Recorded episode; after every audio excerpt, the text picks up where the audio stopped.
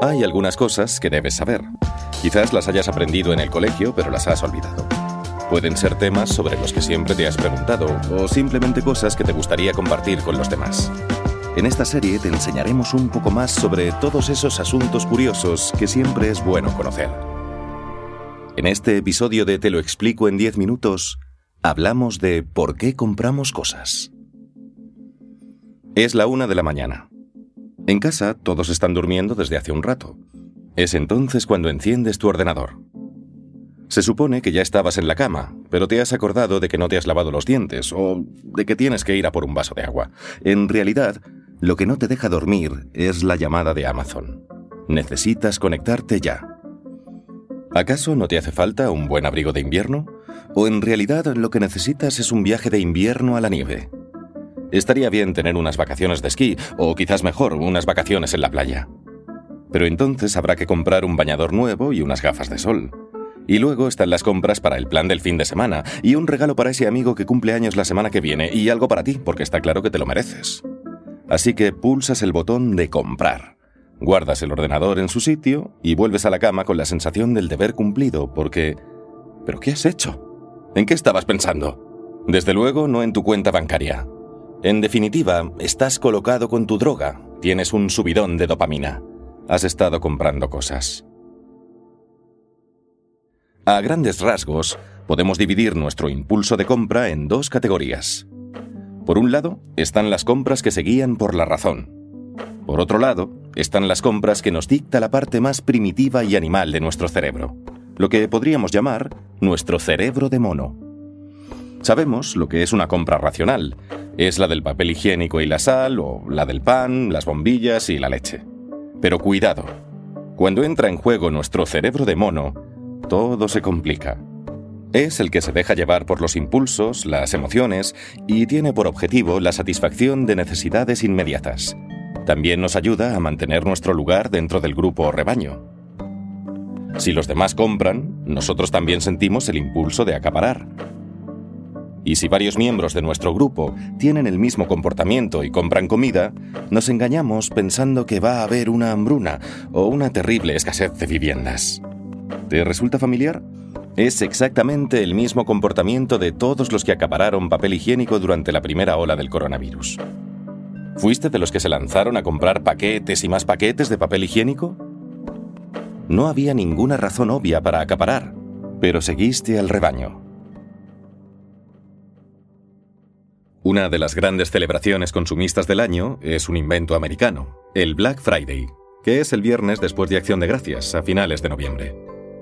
Un canal de televisión estadounidense entrevistó a un grupo de personas el día después del Black Friday.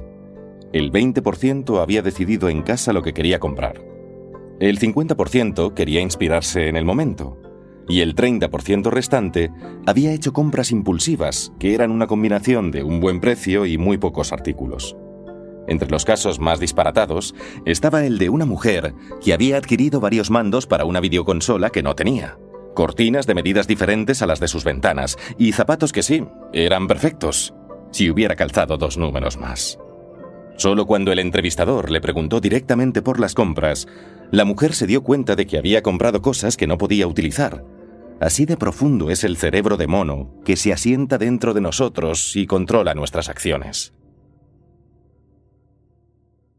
Cuando nuestro cerebro de mono nos susurra al oído, nos arriesgamos a montarnos nuestra propia película. Cuando compramos azúcar para el café, todo encaja, como cuando sumamos uno más uno y es igual a dos. Pero cuando actuamos porque el cerebro de mono nos lo dice, experimentamos que uno más uno es mucho más que dos. Y aquí es donde empezamos a dejar volar la imaginación. En tu mente estás dando un paseo veraniego por la orilla del mar. Te imaginas delgado, atlético y listo para lucirte en la playa. Te miras al espejo y ves que seis meses de chocolate se interponen entre tus objetivos deseados y tú. Pero no importa. Hay un estupendo estudio de yoga a la vuelta de la esquina y se imparten clases todos los días, toda la semana. Solo necesitas una cosa, además de pagar la matrícula. Ropa para hacer yoga. No hay problema, y si compras lo más caro, seguro que te motivarás más y ahí estarás, dándolo todo tres días a la semana, con tus estiramientos en la esterilla, entre inciensos y música relajante. Dos días después, llega la ropa de yoga más alucinante que hayas visto. Bonita, elástica y te queda perfecta. El único problema es que tu cerebro de mono piensa que la ropa de yoga es el fin en sí mismo. Simplemente ya te ves mejor y con el objetivo casi cumplido, solo por comprar tu kit de yoga. Ya sabemos cómo va a terminar la historia. Nunca te animarás a ir a clases de yoga. Y cuando llegan las vacaciones de verano y los viajes a la playa, optarás por meter la barriga y cubrir esos brazos flácidos con una camisa. Tal vez ni siquiera es tan bonita como la que compraste por internet justo antes de las vacaciones. El cambio climático es una amenaza real. Sabemos que el clima se resiente cada vez que compramos un vuelo o añadimos un nuevo par de vaqueros a nuestro armario. Cada vez son más las personas que dan el paso y eligen vivir con lo justo. En Instagram, el hashtag Tiny Homes tiene 395.000 entradas. La típica Tiny Home, lo que en español traduciríamos como mini casa, tiene una planta y media, con cocina, baño y sala de estar en la planta baja y una escalera que conduce a un dormitorio abierto construido sobre la cocina. Todas las necesidades están cubiertas en 35 metros cuadrados. Puedes vivir aquí en pareja o, si añades unos metros más, con los niños. En las entrevistas a los orgullosos propietarios de estas mini casas, siempre dicen que es su mejor decisión. ¿Significa esto que son capaces de controlar sus cerebros de mono hasta un grado extremo? Sí y no. Cuando compramos algo, lo hacemos porque para nuestro sistema de recompensa esa compra tiene sentido. Puede tener la lógica del cerebro de mono o de nuestra parte racional, pero debe tener sentido. Y si además lo que hemos comprado siguiendo nuestro cerebro de mono tiene una aplicación para nuestra lógica, todo encaja. Te lo explico mejor con un ejemplo. Si nos gastamos un dineral en ropa de yoga, pero luego vamos a clase y descubrimos que mejora nuestra salud, todo tiene sentido.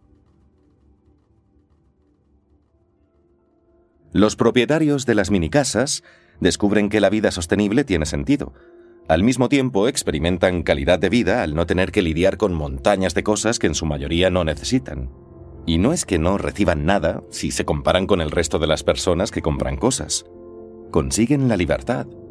Y la libertad desencadena la misma dopamina que el placer de comprar en el gran consumidor. Recordemos, el sentimiento de pertenencia de grupo es uno de los motivos más importantes cuando tomamos decisiones. El estatus es fundamental en la elección de un estilo de vida, y ese estatus se alcanza cuando puedes demostrarle a tu grupo que tienes poder. Ya sea viviendo en 35 metros cuadrados o comprando un coche de un millón de dólares. El estatus consiste en demostrar al grupo que tenemos un lugar alto en la jerarquía y que solo tenemos que sacar un brazo para coger un plátano. Los símbolos de estatus indican que tenemos en abundancia todo lo que necesitamos y que podemos afrontar con confianza una crisis. Son la marca del poder, tanto para los hombres como para las mujeres. También somos monos, y nuestro trabajo principal es asegurar que nazcan y sobrevivan nuevas bandadas de monos bebés.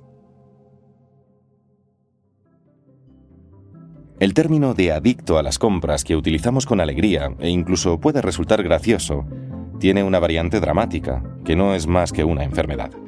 El trastorno de compra compulsiva, también conocido por sus siglas TCC. En algunos consumidores, el impulso de comprar se convierte en una adicción similar al juego. No pueden parar, aunque se lleven por delante la economía doméstica y destruyan su propia familia. La sensación de comprar es más importante que la utilidad de lo que se compra. El enfermo de TCC puede reconducirse con terapia cognitiva, pero en ocasiones llega a ser más complicado que tratar una adicción al juego. Al fin y al cabo, no podemos librarnos por completo de las compras. El clima está cambiando más rápido que nosotros. El mayor enemigo del cambio climático es esa mente de mono, que quiere su droga y quiere formar parte del rebaño a toda costa. El mono desnudo necesita ropa y un lugar seguro para vivir. Pero no olvidemos que los plátanos se conservan igual de bien, sea cual sea el modelo de la nevera. Un nuevo frigorífico solo se ve más fresco en Instagram.